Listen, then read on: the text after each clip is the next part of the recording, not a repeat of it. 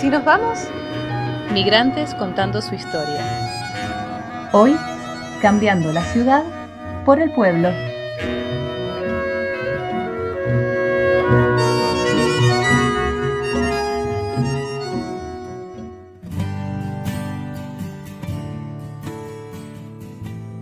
Bueno, Mariano, un gusto que estés acá. Muchas gracias por hacerte el espacio, por hacerte el tiempo.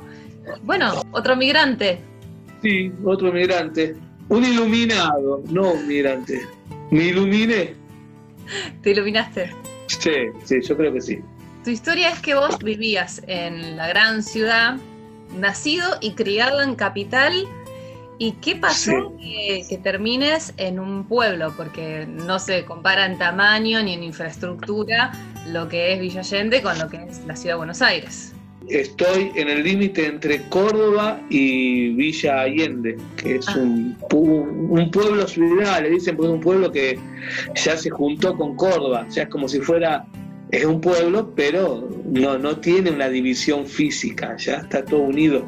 Lo que pasó fue que primero yo estaba, vivía en un barrio lindo, que sigue siendo un lindo barrio, distinto ahora, pero lindo barrio, pero trabajaba en Diagonal Norte y Esmeralda, en el medio del caos, caos total, caos, de revolar, de, evitar las bombas molotov de las manifestaciones y meterme los bancos antes de que cierre para cambiar un cheque que me diera mi sueldo. Bueno, un caos, un lugar caótico de cadete y después administrativo en una empresa agropecuaria. Y cuando empecé a viajar al sur por un grupo misionero, la primera vez fui y vine con la parroquia que había ido a hacer ayuda ahí. La segunda vez dije, me voy con una mochila y no me vuelvo hasta que no termine mis vacaciones. Y me quedé solo de mochilero. En ese caso me quedé en Esquel. Y de ahí me fui al Parque Nacional Los Galerces, Bariloche, eh, Lago Pueblo, solo, solo ahí. Me empecé a encontrar a mí mismo, que es muy difícil, sobre todo porque soy yo. Y después, bueno, la, la tercera vez que fui a misionar dije, ni en pedo me vuelvo hasta que no termine las vacaciones. Y ya me quedé solo también de vuelta. Y bueno, y lo que me di cuenta es que viví equivocado. Viví equivocado. La gente no vive, sí, no vive corriendo. No, no vive sin el momento de pensar antes de hacer algo. Después de ese tiempo, bueno, eh, como dice la canción, hubo un tiempo que fue hermoso, pero hubo otro tiempo que no. Empezó todo el caos económico de Argentina y me quedé sin trabajo, sin novia, sin nada. Sin ahorro, nada. Eh, eh, nada, nada, nada. Estaba eh, con mi bicicleta. Pesaba 74 kilos porque iba y venía en bicicleta a todos lados. Estaba, tenía las piernas de leono. Era así digamos que del centro hasta Villa del Parque es un trecho en bici, es un trecho. Ah, Pero andaba, andaba un montón. Y después de un tiempo agarré y dije, bueno, listo, seremos así, vamos a ver qué vamos haciendo. Salió un laburo de sereno, muy fastidioso, porque de saber hacer un montón de cosas a pasar a ser sereno es un dolor de huevo. Claro. Pero bueno, me dio una plata, y me fui a vivir solo. Me prestaron un departamento que yo pero vivía solo, todo ah. solo. Eh, ya había convivido con mi soledad mucho tiempo en estas vacaciones que había tenido, así que no me costó nada. Claro. De la nada ahí, y en este laburo no tenía mucha, muchas vacaciones porque tenía un año laburando.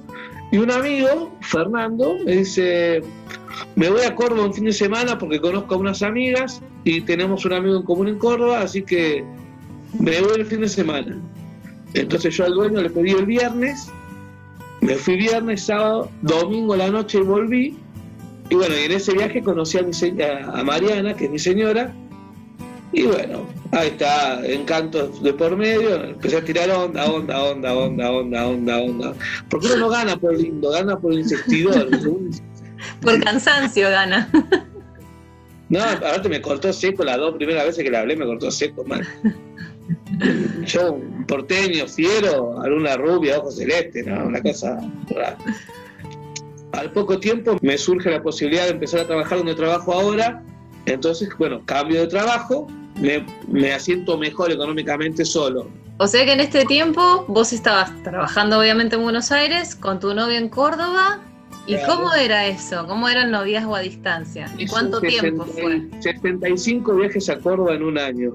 ¿Es un número real o es una forma de decir 75? No, no, no, es real, estaban los boletos todos, sí, sí. Y bueno, hubo una relación, empezamos un noviazgo, hubo una relación, y en un momento, bueno, ella empezó a estudiar en Capital, y en uno de esos momentos, bueno, dijimos, bueno, listo, si nos vamos a poner de novio, no hagamos boludeces. Y bueno, y empezó la pelea de dónde nos ponemos. Y bueno, y ahí fue que decidimos empezar a buscar casa en Córdoba.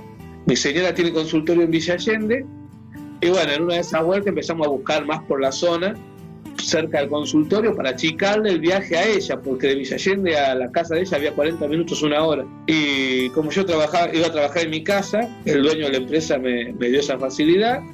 Dije, bueno, empezamos a buscar más por acá y conseguimos una casa que está en el límite de Villa Allende y Córdoba, que tiene, es como un barrio grande, que tiene una, una avenida con con negocios, tiene una iglesia grande, un par de plazas, un polideportivo, que está buenísimo.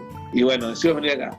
Por ahí el primer cambio que se me ocurre que fue más notorio fue el tema del tamaño de pasar de la gran ciudad de Buenos Aires claro. a pueblo.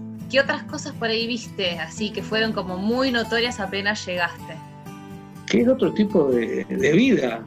Tienen la chance de irse en una hora al medio de la sierra. ¿Entendés? Mm. se van a pescar al dique y se lo comen, obviamente. O hace calor, se van a meter las patas al río y se van al río. Y no es más lindo que dormir la siesta con el agüita acá y te quede la panza afuera nomás dentro del río. Es hermoso. Y, vos te das cuenta que tiene, hay una sencillez que es más natural que el caos de Buenos Aires. Entonces, eso que yo veo que hay, hay una, una forma de vida que creo que la causa el amontonamiento de gente. En Villa Allende vos a las 3 de la tarde podés dormir la siesta de la avenida principal, que si pasa un auto pasa despacito para que no te despiertes. ¿Y, cómo fue el tema de cómo te recibieron? ¿Vos viste por ahí esta diferencia de cómo eran algunas personas, la forma de hablar? Pero más allá de eso, ¿cómo fuiste recibido esto de el porteño que va a Mal un porteño que se esté llevando a una rubia de ojos celestes, amiga de mi señora, era, no, y aparte, imagínate, yo tenía, vivía en un sexto piso y tenía un balcón de un metro por seis, lo más verde que veía eran dos malbones que tenía mi vieja y tuve que, tengo patio, lo tengo que cortar el pasto, y después asado, tengo parrilla, hagamos un asado, hagamos un asado, tomemos un fernet no hay chance. Pero no, bueno, después empezó a pasar un poco eso porque ya empezás a caer eh, en la media de que se dan cuenta que no son todos los porteños iguales. Sí. Otra cosa muy divertida que me pasa es voy a Capital, voy a ver unos amigos a comer un asado, estaciono el auto a tres cuadras. Uy, ¿pudiste estacionar? Sí, estacioné acá, a tres cuadras, la puta madre. Ah, acá nomás. No, boludo, tres cuadras estacioné. Si vos venís como un asado a mi casa, estacioné en la puerta, le digo. En cualquier lado, vos vas, estacioné en la puerta. En el centro de Córdoba darás una vuelta a manzana, pero conseguirás la U. Y te decís, claro, son muchos, son muchos. Y siguen con la idea de ser más. Pero bueno, eh, eh, son, son así, no, hay gente que no lo ve todavía. Yo creo que es esto, iluminación. iluminar el momento. Nada más. ¿Cómo fue? ¿Vos te casaste en Córdoba te casaste en Buenos Aires? me casé en Córdoba. Como venían todos mis familiares y amigos, eh, algunos venían de, Capital, hicimos el civil adentro de la fiesta. ¿Y formaste una familia? ¿Tenés hijas ahí en Córdoba? Tengo dos hijas cordobesas que tienen la Y cada tanto porque se me escapa a mí y la agarran a ella. Y, y sí, dos, dos nenas y ya cerramos, ya está. ¿Y cuál es la diferencia entre como vos ves que se están criando tus hijas al aire libre, como decís vos en esta casa con, parque que tenés, a como vos te criaste en un departamento, en un sexto piso, con balcón de uno por seis? A ver, es muy difícil. Eh, mis hijas van a un colegio que tiene un patio, no sé, de una hectárea, todo arbolado, con canchas de fútbol, y estar en contacto con los árboles y cosas. Pero por otro lado, son chicas digitales y les cuesta mucho estar en el patio de casa, si hay Netflix, si hay tele, si hay tablet, hay computadora. Pero esto que puedan tener en la retina otros paisajes... Eh, Disfrutan una salida al río de una manera terrible, terrible. El explorar, el ir caminando hasta un lado, conocer. Tenemos amigos que son profes de educación física, hacemos campamentos casi todos los años y nos vamos, somos tres familias, nos vamos de campamento. Este año estuvimos en el río Yuspe y cuando aparecieron las cañas mojarreras, no había play que le gane. Apareció una mojarra, salió y era el gol de Maradona contra los ingleses. Y todos querían hacer gol. Entonces, vos te das cuenta que en eso encuentran un disfrute buenísimo, pero que en tu casa es difícil porque competimos contra la tecnología y es muy difícil.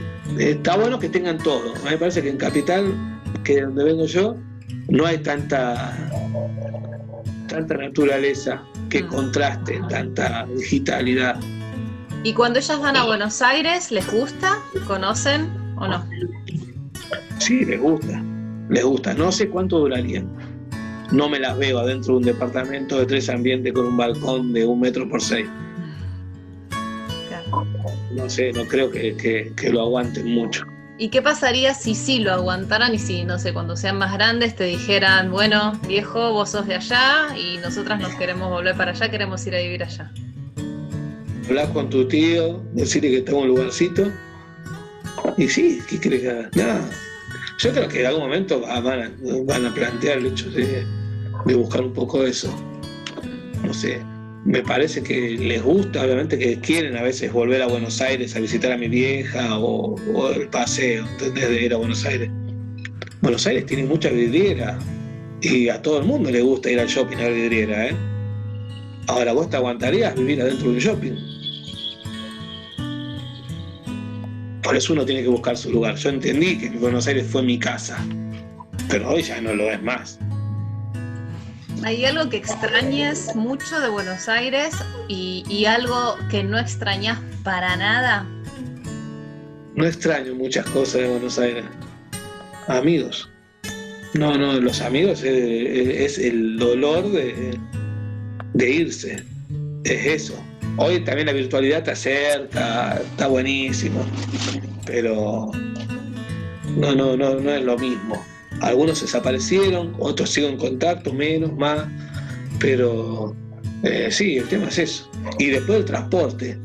Las provincias tenemos otro transporte. Es mucho más tranquilo. Pasa a tal hora el colectivo y viene cada 30 minutos.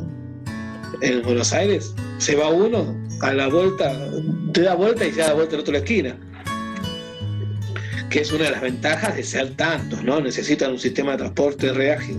Acá no sé si hace falta algo tan así, porque tenés que cultivar un poco la paciencia, pero no, yo creo que, que no, no extraño nada Buenos Aires. No, ya tuve mi cuota. ¿Cómo manejaste el famoso y temido desarraigo?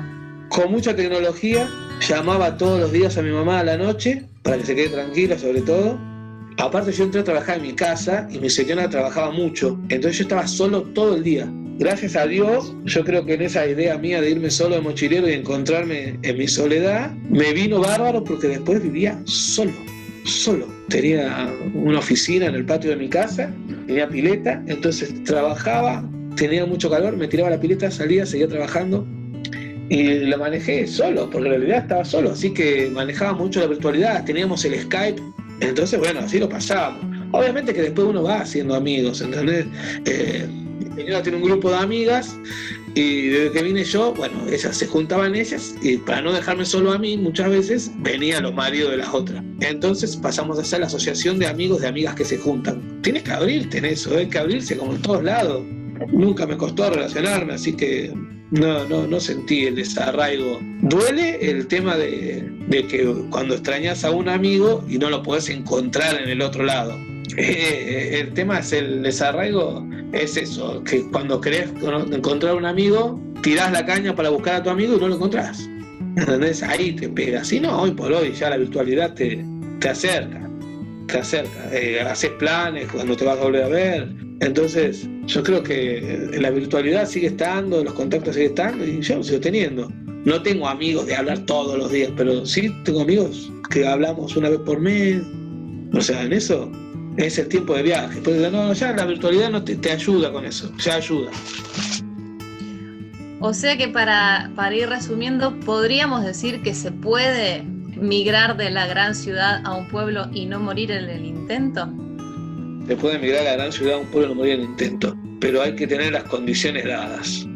Tienes que ser bien, bien consciente, tener la cabeza consciente, porque te repito, Villa Allende no es un pueblo chico, es un pueblo que tiene de todo, pero tienes que ser consciente de que hay cosas que no estás en la gran ciudad, no estás. Y se puede hacer y, vas a ganar, obviamente vas a ganar. Te va a costar más, te va a costar menos, pero siempre yo digo que tienes que ser consciente. No puedes venir a putear porque no está el colectivo cada cinco minutos y, y vas a tener que esperar el colectivo media hora.